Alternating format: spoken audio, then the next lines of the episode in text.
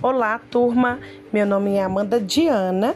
Hoje vamos falar sobre autorretrato como prática de construção da identidade.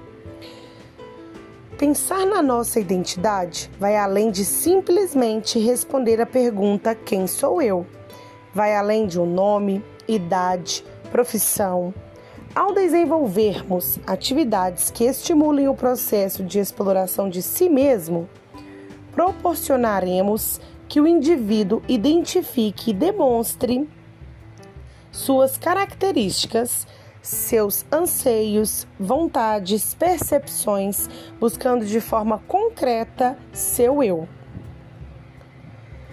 O autorretrato para a prática de construção da identidade desenvolve a observação e a sensibilidade do olhar em relação a si mesmo no ensino de artes visuais. O retrato e o autorretrato na história da arte traz conceitos e contexto histórico.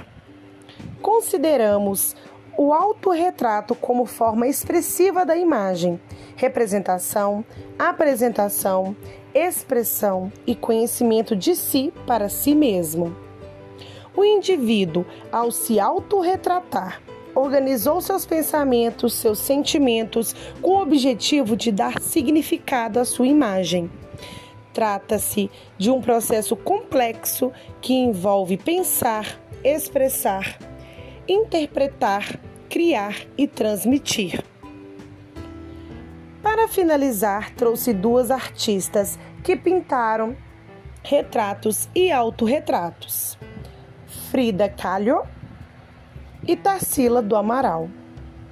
Com base na explicação, vamos dar seguimento à atividade da construção do seu autorretrato.